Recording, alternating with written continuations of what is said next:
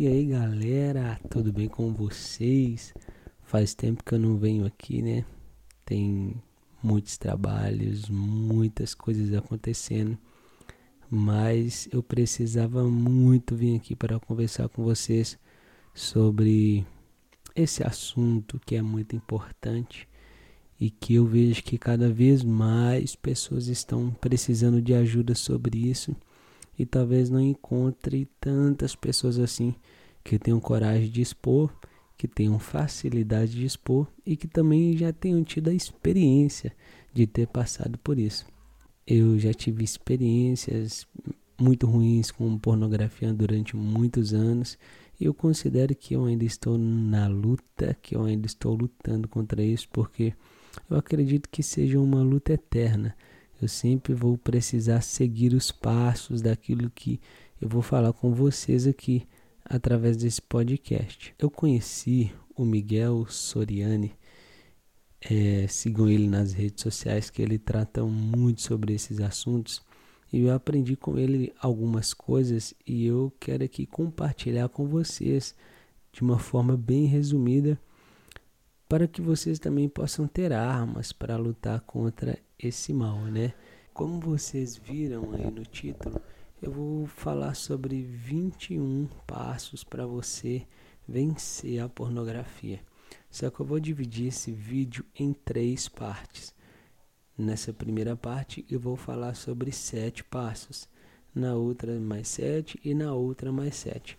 Eu vou dividir isso em semanas. Essa é a primeira semana, então na primeira semana nós vamos é, praticar sete passos para a gente vencer a pornografia. Quando a gente estiver tinindo nesses sete passos, nós vamos passar para os próximos passos. E vamos fazer assim para ficar mais didático o negócio, beleza? E para a gente começar a palpar mais os, os resultados. Antes de qualquer coisa, eu quero pedir para vocês serem muito sinceros com vocês mesmos, para vocês entrarem nisso com muita vontade de fazer não como das outras vezes que você fez promessas de virada de ano, que não vai fazer mais, que não vai acontecer mais e depois acaba voltando para isso. Dessa vez eu faço um apelo para você que seja diferente, que você entre realmente nisso com muita vontade de fazer dar certo.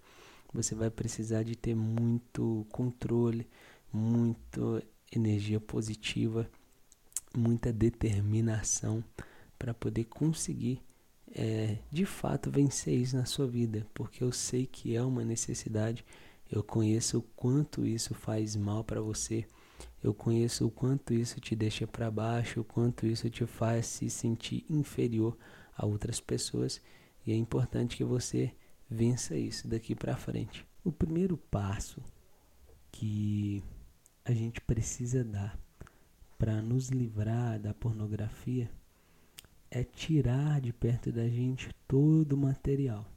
É pegar tudo que a gente costuma acessar, seja aplicativo, seja revista, seja Instagram, redes sociais, seja figuras públicas que nós seguimos, né?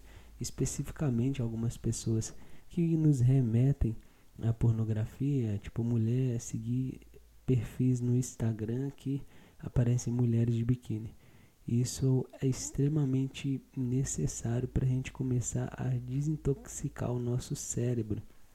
Porque se o nosso objetivo é ficar 21 dias sem ter acesso a isso, nós precisamos tirar de perto da gente e tirar o, acesso facilitado de perto da gente de tudo que nos remete à pornografia e de tudo que é, liga a isso existem certos aplicativos que te ajudam a bloquear o, os acessos no seu, no seu dispositivo a sites de adulto. Por exemplo, você instala ele e ele faz uma limpa para você. Então ele bloqueia para você sites que tenham conteúdos adultos. Então isso é uma ótima forma também de começar a bloquear esses acessos. Passo número 2: dificulte os meios de acesso tem até a ver com a primeira, né, de se livrar dos materiais. Como que eu posso dificultar os meios de acesso, né? É, vamos imaginar, vamos imaginar aqui uma pessoa que é viciada em bebida alcoólica. Se eu ando só no meio de bebidas alcoólicas, a minha chance de ter uma recaída é muito maior do que se eu evitar esse ambiente. Então a gente precisa se distanciar de tudo que nos leva para esse ambiente, que nos faça lembrar, que nos faça pensar na pornografia. Por exemplo, eu estou no meu quarto e eu mexo no celular.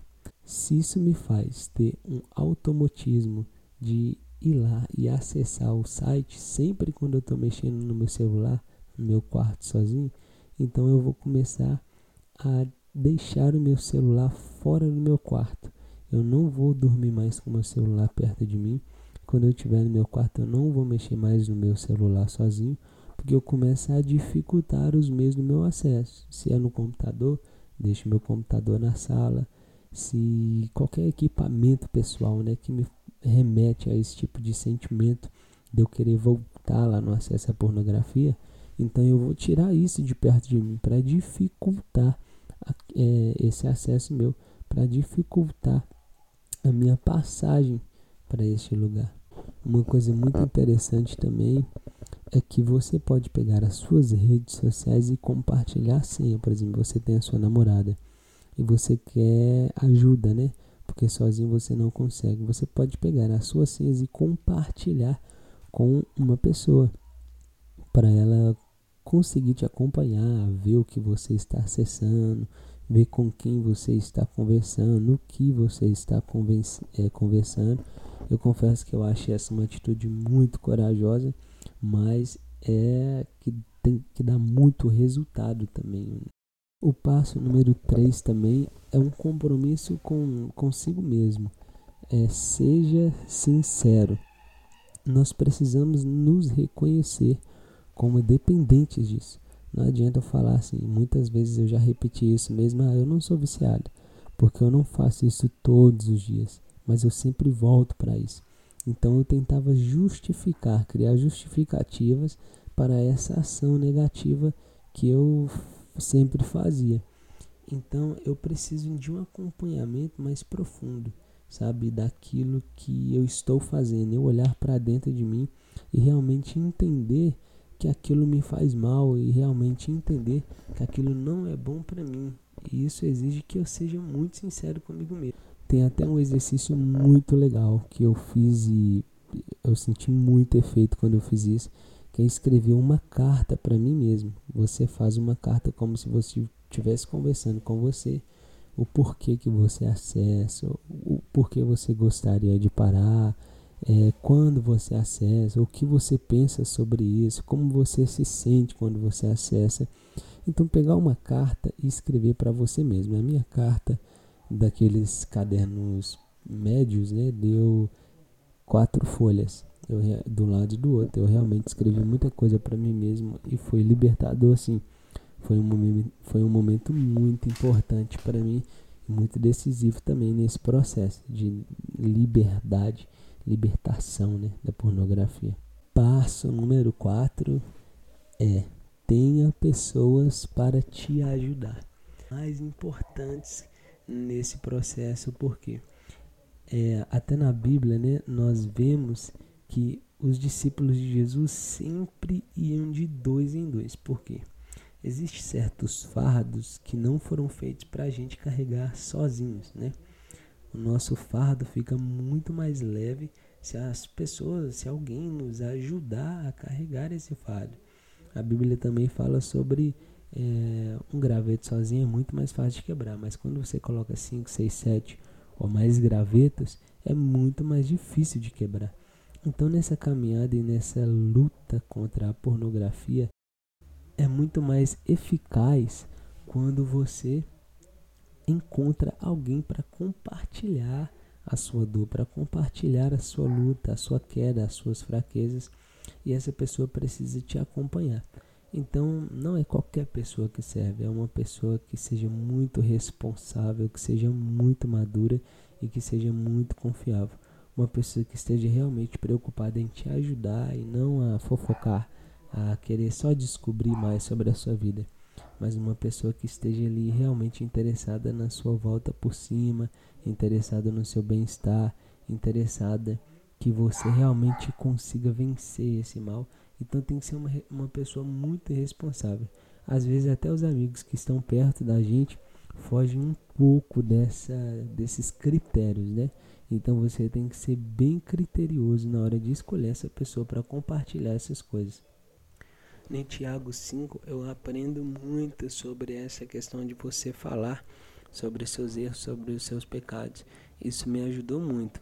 Toda vez que eu falava sobre isso para alguém antes, eu tinha muita vergonha, eu não falava. Mas quando eu comecei a falar, parece que isso começou a se enfraquecer dentro de mim. E depois que eu li Tiago 5, eu fui tomando essa coragem, né, de abrir a minha boca e compartilhar essa minha dor, essa minha ferida. E Tiago 5,16 fala: Portanto, confessem os seus pecados uns aos outros e orem uns pelos outros para serem curados.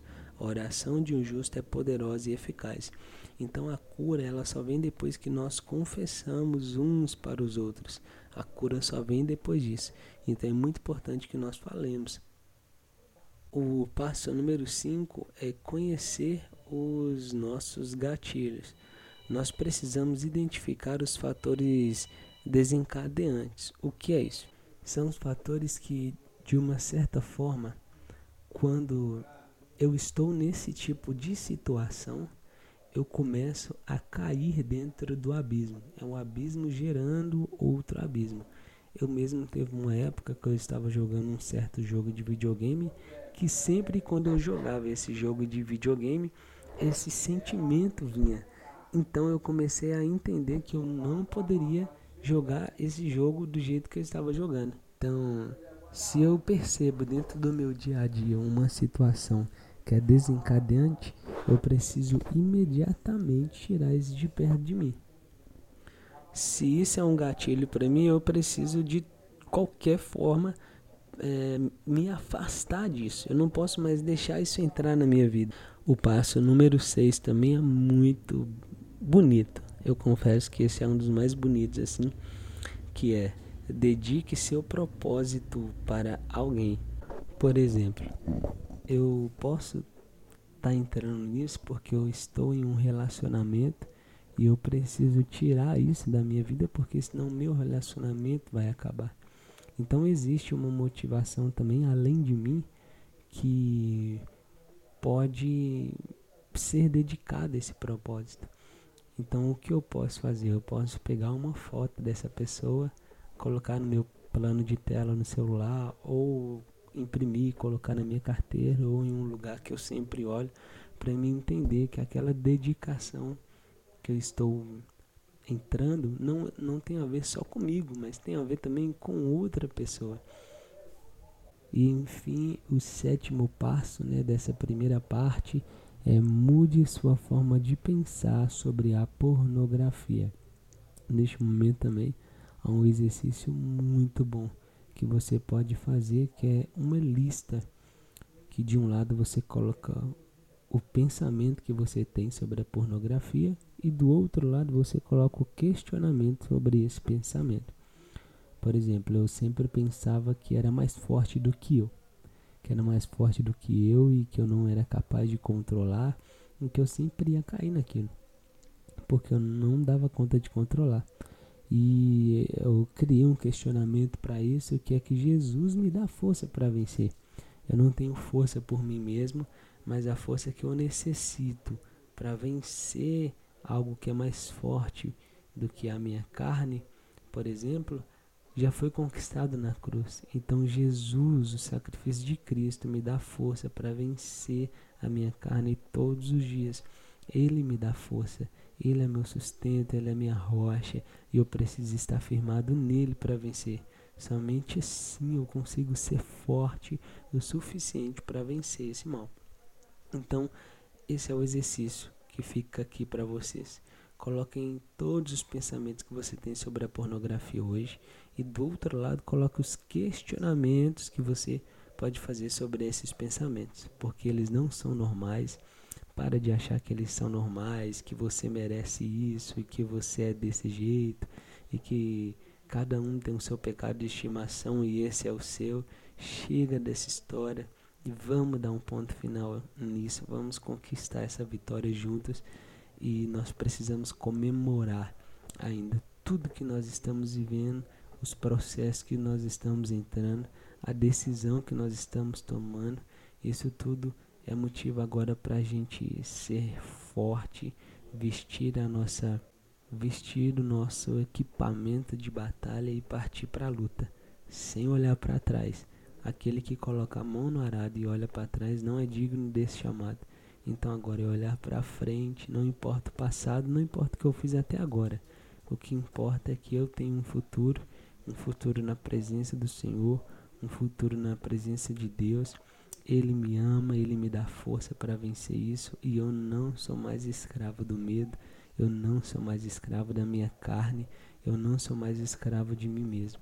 Eu só me submeto a Cristo, eu sou escravo de Cristo, das vontades, dos sonhos e dos desejos que Ele tem para mim. É só disso que eu sou escravo. Então, galera, é isso. Eu espero que tenham, tenha ajudado vocês de alguma forma. Eu espero que vocês entendam aquilo que eu quis dizer e eu espero que vocês voltem também para assistir a segunda parte. Na semana que vem eu volto com a segunda parte e para você acompanhar, me siga na rede social, principalmente no Instagram, que é Tel Alves underline. Me segue lá para acompanhar, que eu posso falar também sobre isso nos stories e enfim. Me segue lá. Valeu e até o próximo episódio.